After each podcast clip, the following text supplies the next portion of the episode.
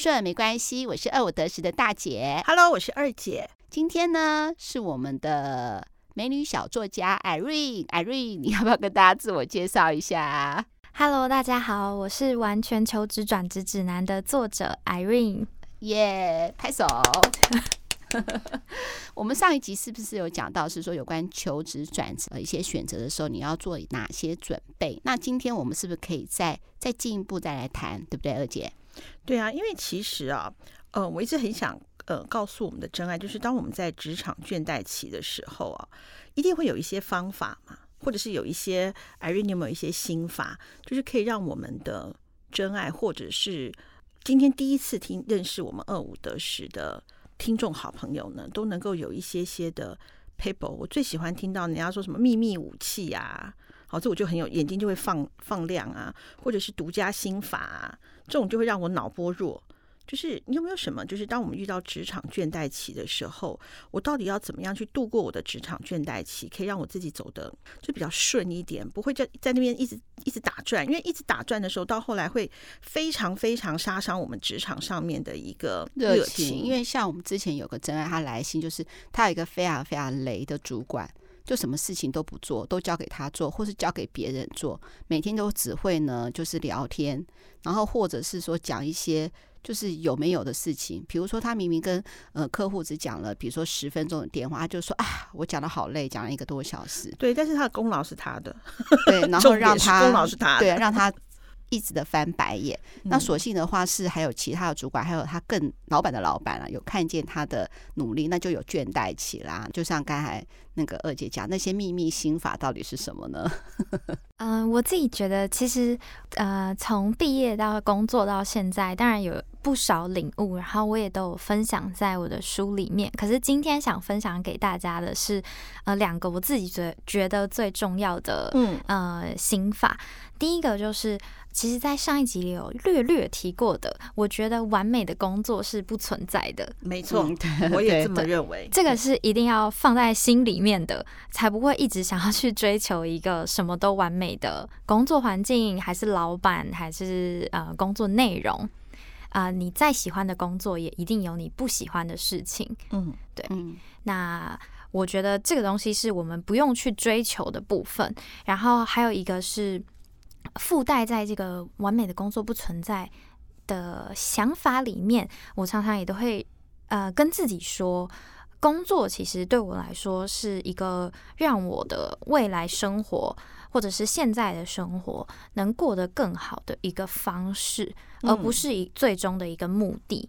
嗯，对，所以这些想法，呃，当我遇到一些困难的时候，我就会知道说，OK，就是这些东。有有的时候就会比较释怀，就是就是我会知道说，我并没有要，我本来就不可能做一份完美的工作，或者是说，其实我知道现在这份工作承受这些是我可以接受的，因为我就是想要一个更好的生活，而现在这份工作就是我能所选的最好、最能快让我快速达到这个啊、目的的一个方式。对，例如说我我自己啊是一个。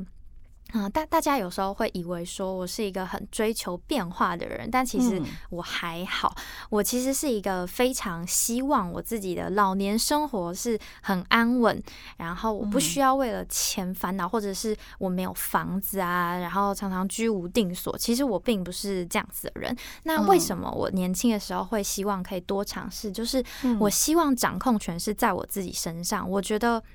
年轻的时候，我需要确保自己有这样子的能力，然后来争取到我晚年是可以安，就是比较安定的。会让我比较有安全感。因为我知道很多人是呃在挑工作的时候会想说，哦，我的个性是喜欢稳定的，所以我就要去做公务人员，或是去大公司待着。但我不知道大家想要的到底是一个未来生活的稳定，还是过程的稳定？因为工作过程稳定，并不保证未来是稳定的。嗯，没错，没错，没错。对对对。然后我是很在意这件事情，所以我呃会希望自己的过程中是让自己今天不管我的人生遇到什么困难，因为真的一定会有。一些没有想过的困难，例如说，其实像呃，我之前在呃二五得十里面有提过，说我妈妈在我呃刚毕业的时候就过世了。嗯，那假如今天有一天很不幸，我的某一个家人在我中年的时候过世了，那一定会对经济状况或是我的生活状态有很大很大的影响。那这个时候，我希望我自己是一个。嗯，当然我一定会陷入消沉，或是有一些不好的状况。可是我希望我是有能力可以从零再站起来的。对对，对，所以过程中我没有办法去追求稳定，因为我知道一旦遇到这样的状况，我会没有办法支撑。如果我过程一直我一直待在很稳定的地方，然后我可能也不追求什么成长。呃，当这个系统毁灭的时候，我可能就真的不知道要去哪里。嗯嗯，对，所以其实是这样子的想法，就是我知道我的工作真的就是为了我未来想要的那个生活，所以我会用这样子去抉择我的职业。嗯，对，嗯嗯嗯，对，我觉得就是像二姐你之前讲的嘛，先把那个目的摆在那里，你就很清楚了。就是那时候你说投资理财也是一样嘛，对的，我就是有一个目标在放在那里，然后我就知道说该。过程应该怎么做了？对，就像你刚刚讲的，就是你的目标就是我的目标，就是 老年生活。就像我们现在健康想要减重，其实都是为了说老年生活的时候不要拖累小孩。对，而且就算长寿，千万不要没钱又生病的长寿。对，那个是蛮可怕的。嗯，就像二姐之前讲，就是比如说，假设我今天就是要吃这个大餐，这个大餐可能一千多块，好，那我不要吃好了，我就一举数得，我先把它丢在我的抽屉里面，我还可以买一张零股，然后我又不会变。胖，对对对对对，我是这样自自我安慰的啦。不过我我觉得我这个方法还不错，尤其是最近的股票跌得这么惨，我觉得是好的股票入手的时间。最近今天又跌，其实我就蛮高兴，当然可能会被很多人揍。但我也有投资那个基金哦，也是那个，但是我觉得那个没有关系，对，因为那个是很长线的，所以我就是股票跌的时候，我就觉得、嗯、哦耶，我也是，我今天早上就赶快起来加码，对对呀、啊，好，哎，那我实在是忍不住，很多人都会讲说，做某些事情的时候要天时地利人和，好，这样的话就可以取得一个好结果。转职有天时地利。人和这种说法吗？还是其实根本就不是，就取决于一个自己的 kimoji。呃，我我自己会觉得说，还是稍微要看一下，嗯、呃，大环境啊，然后跟自己的状态。我自己觉得有天时地利人和，但当然说你要说完美的时机也是挺难的。嗯嗯，对。但我知道很多人在问到这个问题的时候，其实是蛮想问说，所以我到底要工作多久，或是呃，我现在。好像是公司蛮看重的人才，可是我其实不想做了。嗯、像现在这样是适合走的吗？嗯，那呃，如果是时机点的话，因为很多新鲜人都会担心说啊，我工作三个月就走，这样是不是很糟？或是六个月啊，还是说一定要一年？可是我已经撑不下去了。嗯，其实工作三个月的话，如果真的确定你是想要换产业，或者是完全换一个环境，然后你也。确定说你下一个要去的地方是你愿意久待的，至少待一年以上的。其实那前面三个月可以根本不用放在履历上，就当做它不存在。对，真的，真的。但如果说你三个每一个都三个月，哇，这超恐怖的。就跟呃，大家在交友软体上常常都会问说，哎，你交过几个女朋友、男男朋友？然后如果我听到没有，我第一次上，我刚上来也没有啦。有现在好像就是很奇妙，现在的年轻人好像喜。欢交过一点点，但又不要太多，这真的是一个很奇妙的，就有点经验，免得要不然的话还要开发太累了。对对对，可能又要帮别人养养老公的感觉，或者养老婆。但是有时候听到说，哦，我教有人可能会说，哦，我教过五个，然后一问之下，五个加起来不到一年，我靠，这对我来说比教过一个然后教五年还糟糕，就是好可怕的感觉。对对对，对，对，这就是一个。我觉得求职其实也是一样的东西。当呃，我觉得我们要考虑的其实就是下一份工作的人会怎么看你，你在求职的时候会不会遇到什么困难，这是一个点。那当然，对长期职业也是一个点。你太短的时候，你没有办法有所累积出一定的成就，嗯、也不太可能真正学习到可以带得走的东西。嗯，那别人怎么看你也是很重要。就跟交友软体上，我不认识你。你的亲朋好友可能可你可能可以说你是个很善良、很踏实的人，可是我谁知道啊？我听到你教这样子的状况，我就会推断你跟我在一起，你也只会在一起三个月。那未来的雇主也是一样的想法，对，你工作这么不稳定，每一个 cycle 都这样，那下一个基本上我觉得差不了多少也是这样。可是如果说，你今天是有两三个工作经验了，你每一个都工作了超过一年，甚至说超过两年，只是说其中一个工作可能只工作了半年，那可能还好，当然一定会小扣分。嗯、可是通常雇主会愿意听你分享，因为表示你并不是，也可可能问题是别人嘛，或是环境。但如果你每一个都是，那那基本上就可能没有这个机会。那我自己的想法是，呃。你的工作期间 cycle 真的太不好看，或是真的太短，就三个月你还放上去，那一定会有扣分，这个是在所难免的。但有时候有机会进到面试的时候，是可以用一些方式来为自己补救一下。那在比如说，我假设对，可以不讲吗？比如说我有五个工作经验，我就只有讲两个，你觉得这样好吗？嗯，我觉得要看状况。如果说三个月以内的话，可以不要放了。对，对，对，对，我也这么觉得。对对对。那如果说那，那、欸、可是我要讲，比方说你前面是一二三，那你接下来放的是十一、十二、一，我就会问说你中间在干嘛、啊？对对对，所以所以你的时间轴要弄好。对，就是你中间，比方说你前面做三个月，中间半年没工作，我会觉得这找不到工作吗？那做了三个月之后又离职，那怎么办呢？真的会，就是这边就会有两个考讨论的点，一个是工作了多久，一个是转职期间到底中间的那个断点多久，这两个都不要有太多 cycle，嗯。你偶尔出现一两次，你可以去分享说我在这个期间做了什么。如果只是休息两个月，有的时候大部分雇主都还好啦，你就说你休息嘛，然后跟边找工作。嗯嗯嗯可是超过三个月以后，基本上一定会问说，所以你在这期间做了什么？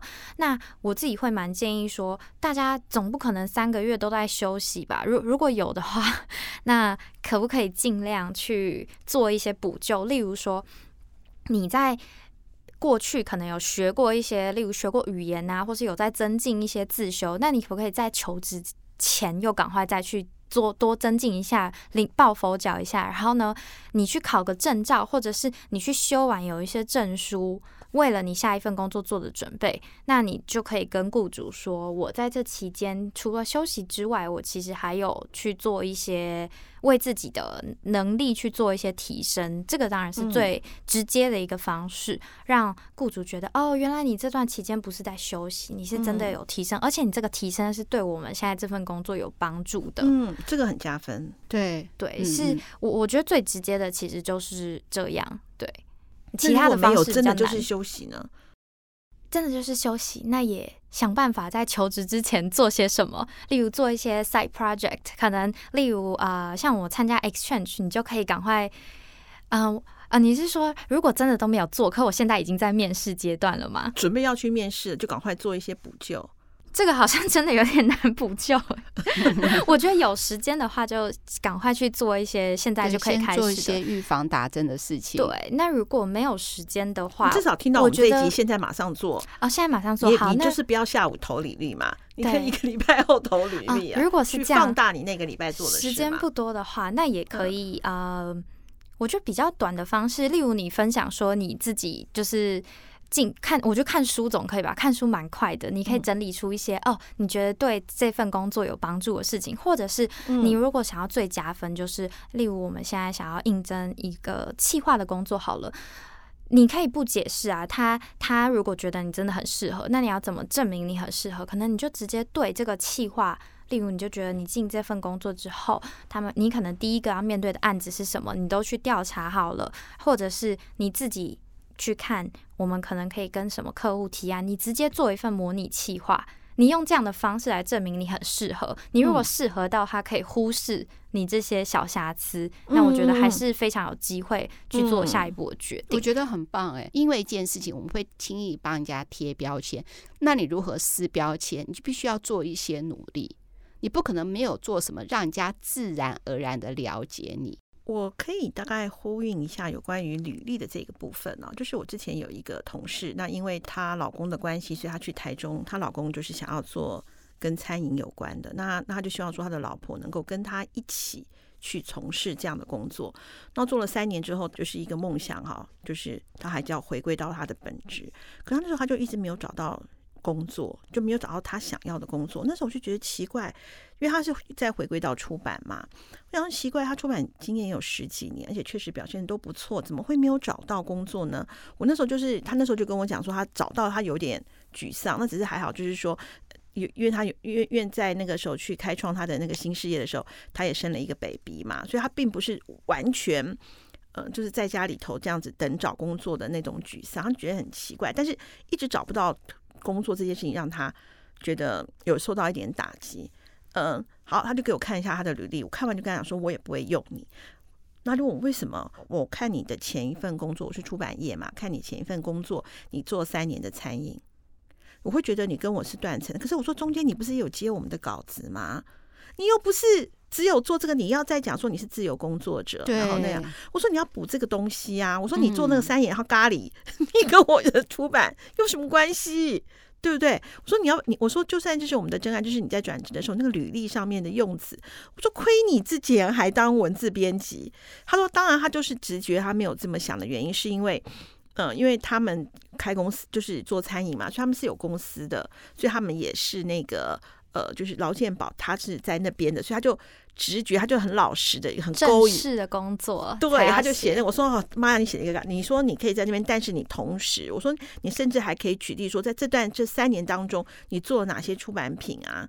代表并不是糊弄的嘛。我说我也帮帮忙，我看你第一个说咖喱，我说当然对呀、啊，这样很哦，当然他已经找到好工作了啦。嗯嗯，然后呢，我我我说那你就欠我一顿，这样子是吧？那个、嗯，我觉得很赞同，对，是是这样，没错。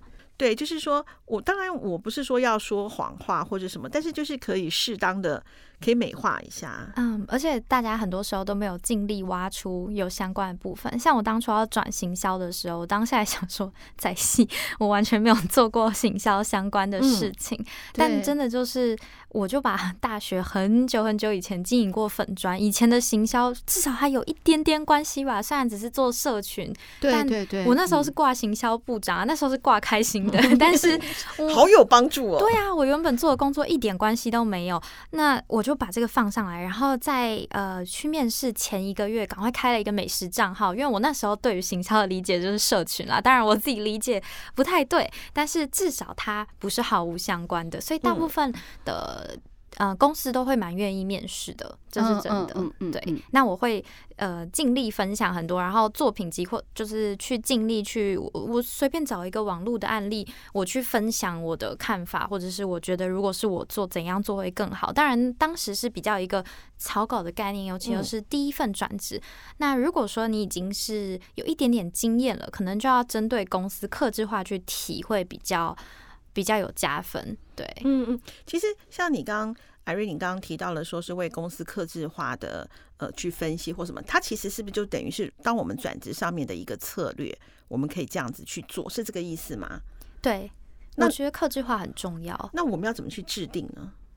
嗯，整体的话。呃，我觉得有很多面向，因为有一些人可能有非常想去的公司，那有一些人没有嘛，他就只有说我只要下一份工作能帮助我达成，例如让我能在台北市租到一个一万块的房子，然后呢能让我转职成功，那会有两种状况。我们先分享第一种是，我今天就是例如说我非常想要转职到 Google 去做，我一直都做数位行销，我就一定要去 Google 做相关的工作，这就是我的梦幻工作。那我。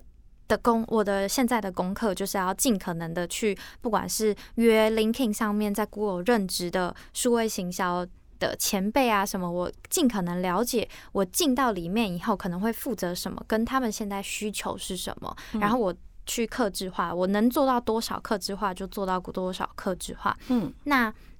如果说你是啊、呃，就一般人转职没有特别一定要去哪一间，当然有几个可能是呃，我觉得如果进去很棒，可是我也没有非得要进去啊。我对这间公司可能没有向往，我就只是为了要达到我下一阶段的职业目标。那这种情况下，我通常会帮呃我要投的这些工作去做一个分类，嗯啊、呃，根据我自己过往经验啊、特质的适切度，就是我自己判断一下。跟这份工作的 match 程度。嗯、那我可能投递上比较有困难度的，由高到低排下来。嗯、那通常呢，转职的期间一开始一定会需要一点练习或试水温，所以我通常会先投啊。呃比较没有那么难，可是又不是我最不想要去的。我通常会分成梦幻的一组，然后中间程度的一组，最后是保底的。保底的可能会是我过往的工作几乎跟现在这份工作是类似的，我可能九成我都是做过的事情。嗯、那这间公司可能各方面，嗯、呃，跟我过去的工作经验相比来说不会太难的。嗯、那我会先投中间程度，有一点挑战。如果真的上了。然后我也愿意去，但是又不会到太委屈自己，嗯、然后不会太难的，会先去试试看，然后再去投最好的。嗯、如果能上最好的，当然是最好。我我通常会用这样的方式，因为很多时候我们搜集到一堆职缺，可是其实很多职缺都是放在一零四上，早就已经没了，嗯、所以一定中间会发生一些哦，投了没有人理你啊，可是他其实早就已经找到人了，所以啊、呃，我通常会列很多很多，大概二十二十三十个都有可能，因为中间可能有十个早就已经不存在了，或是我一投他就关掉，或是他就是看了我的履历就是不想要，我遇过打来，然后后来又说哦哦，我打错了。好笑，对对，我我觉得他们可能因为有有时候我们自己在呃公司内部待过，我大概也知道这种状况。因为其实我们以前公司就会常常会有缺，通常都会给内转的人先。那有的时候内转的人反复，他就会必须要推掉外面的。所以我大概知道可能有各种我想不到的情况发生，所以我觉得也无所谓。但就是我会照着这样子的状况去投，会比较稳啦。嗯嗯，哎，我想要问一个问题啊，算是一个突发了。你转职就是面试你的那个主考官问你，你为什么会离开前一家公司？你要怎么讲？嗯，通常我觉得就是用拉力来讲比较好。拉力的意思就是说我对于职涯未来有一些规划，然后我来回答说，因为我很想要。做这样子的规划，所以我离开前一份，前一份没办法让我达到，我不会去批评前一份。所以，例如像上一次的转职，我就从前一份电商行销转到科技的行销，那 那里我遇到的问题比较多，会是我觉得自己没有没有很，其实实际上的情况啦，我是觉得，嗯、自己在里面已经学的差不多，然后学的差不多。听起来很不舒服，就对于老板啊，或者下一个，因为他会觉得，哦，那你今天就是学到，然后就想走，把我们当跳板。但其实不是，我当时是发觉我学的差不多了，然后公司内部现在没有办法给予我更多资源，或是他不可能会有主管，我也没有内转的机会了。然后我对公司的贡献也到达瓶颈，我觉得这这对公司也很不好。我觉得对我来说也是一种成，就是就开始没有成就感，我只能付出更多的时间。嗯来去做更多事，可是那些事的品质都没有办法有提升，我觉得对公司不好。那可能在呃面试被问到的时候，我就只会讲后面这一段。我会说，因为我自己觉得啊、呃，我对公司的贡献到达一个瓶颈，所以我希望，然后我发觉可能是是呃我们没有团队，因为我当时是一个人做所有行销的事情。那我觉得。这样子有点可惜，然后公司也不打算把这个当做主力发展。但我对自己的规划是怎样怎样，我希望我贡献什么什么，就不会讲太多在琢磨前一个部分，会讲比较多啊、呃，我的职业规划怎么样跟公司现在这份求职工作有什么样贴合的部分。对，一般来说，只要不要是太奇怪的理由，好像我人资主管通常都不会太。人资或者是主管都不会太刁难，或者是说，那你怎么样，就是不太会。对，因为啊，我有遇过，就我后来都很少面试，我有遇过两三个，就是刚好那个面试的主管不在，我不知道就遇到两三个，有有一个对我印象非常深刻，他把他们公司所有的那些丑事我都知道，问题是是出版同业，对，这非常大。我就是要提醒我们的真爱，就是说一定要像 Irene 那种方法，千万不要把你公司的，因为可能我，因为他讲的一些人我，我我有些我认识，对，没有错。嗯，对，而且其实我觉得大家真的，如果是同行的话，要特别小心，真的，因为可能会打电话去你前公司。是我之前在节目里有分享，就是我有一个好朋友，他是在电视台上班嘛，嗯，然后在 A 电视台的时候，他其实是得到一个比较不公平的待遇，然后而且是非常无预警的叫他立刻离职，而且呢是本来是应该照理说应该是他主管跟他讲，他就后来院士他主管的更上一层的主管要跟他讲，所以就等于是要压他的意思。结果呢，他说他当场就说谢谢那个主管，那就是他了解公司的意思，然后他在这里呢也学到很多，就是也很遗憾没有办法呃继续贡为公司贡献。其实他心中骂了十几个干话，就回到厕所里就大哭特哭，而且走出来的时候，很多同事都看他的反应，就知道说他得到不公平的待遇，结果他都没有跟任何人讲，就他后来得到一个很好的结果，那个大主管帮他介绍到另外一家电视台工作。我觉得其实人都还是有良心，对啊，不能讲良心了，就是你亏待了某个人，其实你是会知道的，或许当下不知道，事后你一定也会知道的。对，你就会想要有一些善的循环。那我就是说，那个雷包就是不小心讲了他公司，当然他公司有一些制度上面的一些问题，但是你有一些是来自于你自己能力的无法提升，所以你自然而然不会得到那些机会。那他当我我在想，他会这么畅所欲言，应该应该是实在是太气了。对，而且我觉得刚才 Irene 在讲的时候，我也很认真听，因为我们在我们这个广告行销工作，还蛮多人这样跳来跳去，也是做行销企划的。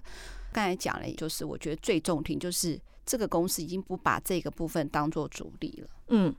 这个就是一个非常完美的那个理由，对，非常完美的理由。对对对对对对。有些人就会啊，他本来我是经营这个粉砖，可是公司不愿意再经营了，那我就是必须一定要走了嘛，因为调我做其他的行销计划，可是我还是比较喜欢做社群，那就是不是我要的了嘛。那刚好假设我又需要经营社群的人，那刚好就是就非常就是合顺理成章的那种。艾瑞，你其实你里头讲到了很多的方法，那在你的这本书上都有提到吗？有有有，而且这本书上也有提到，很多人很不敢要跟很不敢跟老板谈离职，然后我觉得离谈离职其实也是一个很大的学问，因为我啊，我怕听到员工 说。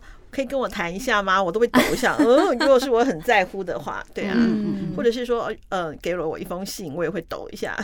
真的，那其实从实习开始到工作，嗯、呃，我也看过，不管是自己谈，还是说看非常多呃同事谈过，我觉得离职也真的是很大的学问。就跟刚刚大姐举的例子一样，其实我觉得。那发生在我们身上的事，不一定都可以明明白白的说这是一件好事，或者是这是一件坏事。很多时候是看我们怎么去面对它，或者是去呃怎么样用比较聪明的方法得到我们可能更想要的一个结果。嗯，对，因为。我知道一定会有超多，就是嗯很糟糕的事情发生在我们身上。其实我在前一份工作，当时我自己的心理的状态是非常不好，然后我自己其实有很多很多嗯。我我那时候可能太年轻了，就是 我有点把公司老板创业的老板常常会说，尤其是新创的老板常常会说，我希望你们跟我们一起打拼。我当时是真的这样想，你会有很多一厢情愿的情绪，所以当他呃有一些跟他说的不符合的时候，当时就会有很多愤世嫉俗的想法。但我觉得，如果说你都已经决定要离职了。真的是有一些同事会，因为当时这样想的同事其实并不止我一个，很多人都这样想。我们当时其实面临了很多，因为疫情也面临了很多不好的状况。那很多人都去提离职，真的有人是跟老板对骂，或者是就是用一些很奇怪的方式，就爆哭啊，然后可是不是那种。新老板惺惺相惜，有一个人才要走的那一种爆哭是啊、呃，可能就是要把所有对老板的怨恨讲出来。嗯，对。那我觉得，我觉得私底下我们怎么样想是一回事，可是到了最后，我觉得离职面谈其实跟求职面试是一样重要。我自己这么觉得。对，没有错。因为老板就是你未来最好的推荐人，嗯、就像我前老板其实是我叔的推荐人。嗯、当时我虽然就是真的是。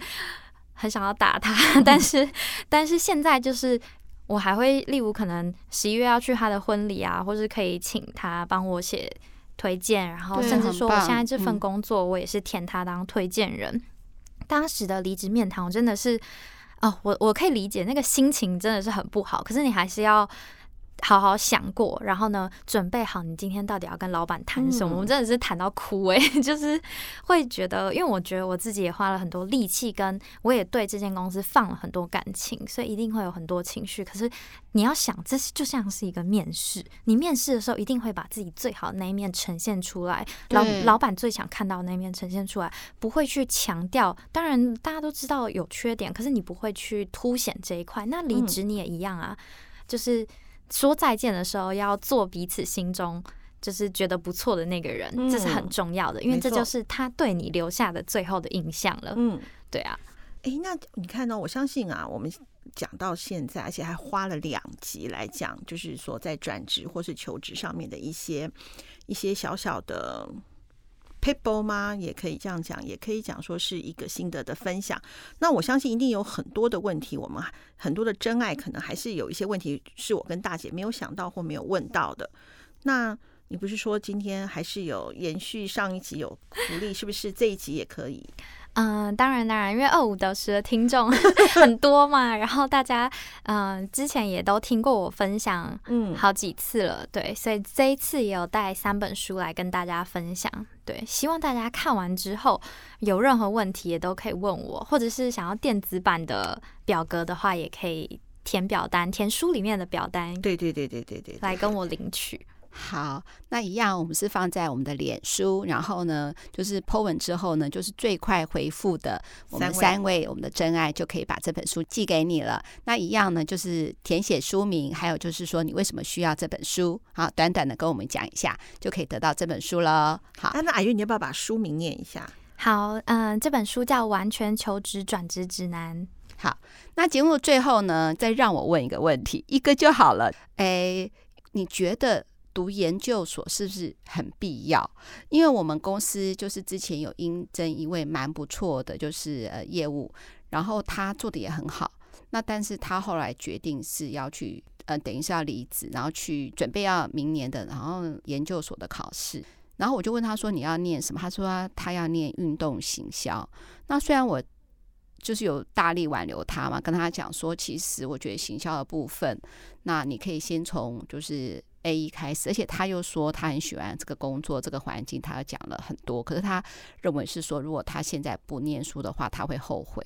那你觉得呢？不过这个一次性已经成定局了啦。我一直觉得是说，你刚从大学毕业，这是一个很好的一个一个求职的时间。我觉得，如果你要念运动行销，或是应该是说行销这个领域刚好大姐又比较了解，真的没有必要那么急着念。还是艾瑞你有不一样的想法？你是怎么讲的？没关系，说真心话没关系。嗯，其实这个议题真的是大学生最爱讨论的议题。真的吗？对。嗯、但是呃，当然我们现在先讨论商业的部分啊，因为我知道理工科大部分都会再继续往上念，那他们的硕士、博士是对工作有帮助的，但一般商业世界。就是这个帮助很模棱两可，有些人念完真的有帮助，有些人念没念还是可以在工作上表现的很好。那我自己的想法会觉得，其实大部分的人都比较适合先出来工作，因为我们不知道商业世界需要的是什么，我们不知道工作需要什么。我们这有点像是说，今天你未来想要考。嗯，假如说你有一天想要出国留出国留学，然后留学一定要需要多益好了，呃，不是多益，托福。假设一定需要托福，但是你就也不清楚托福是在考什么，然后你就一直自己练习英文，然后最后托福还是考得很不好。我觉得有点像这个状况，这样不好。你应该要先去考考看托福，或是去研究看看这个制度到底需要什么，你再回来准备。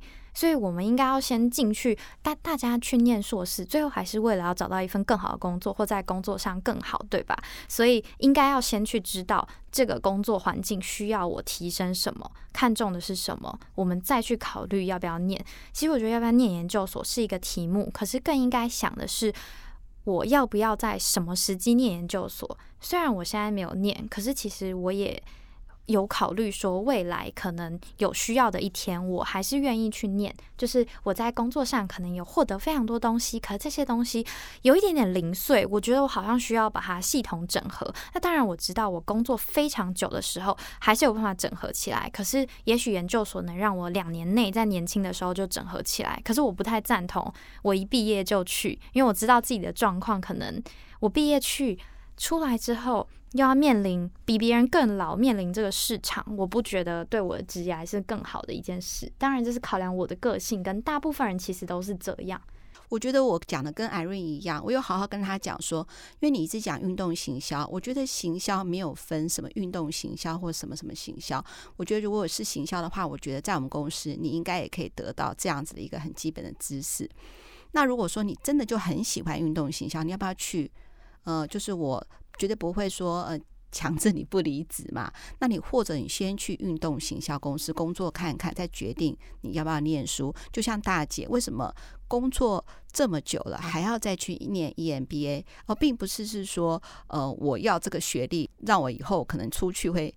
嗯，比较漂亮。可是你看，我念了这个呃名传大学的 EMBA 以后，我得到是全部学校的资源，然后我可以跟新传所或者是跟一些广电的一些学生有更多的一些交流。这就是我为什么要念这个书，除了求得知识之外，又可以得到我想要得到的更多。那我有这样跟他说，可是他还是觉得有时候年轻人有股热情，有一个执念嘛，因为他的同学都在念研究所。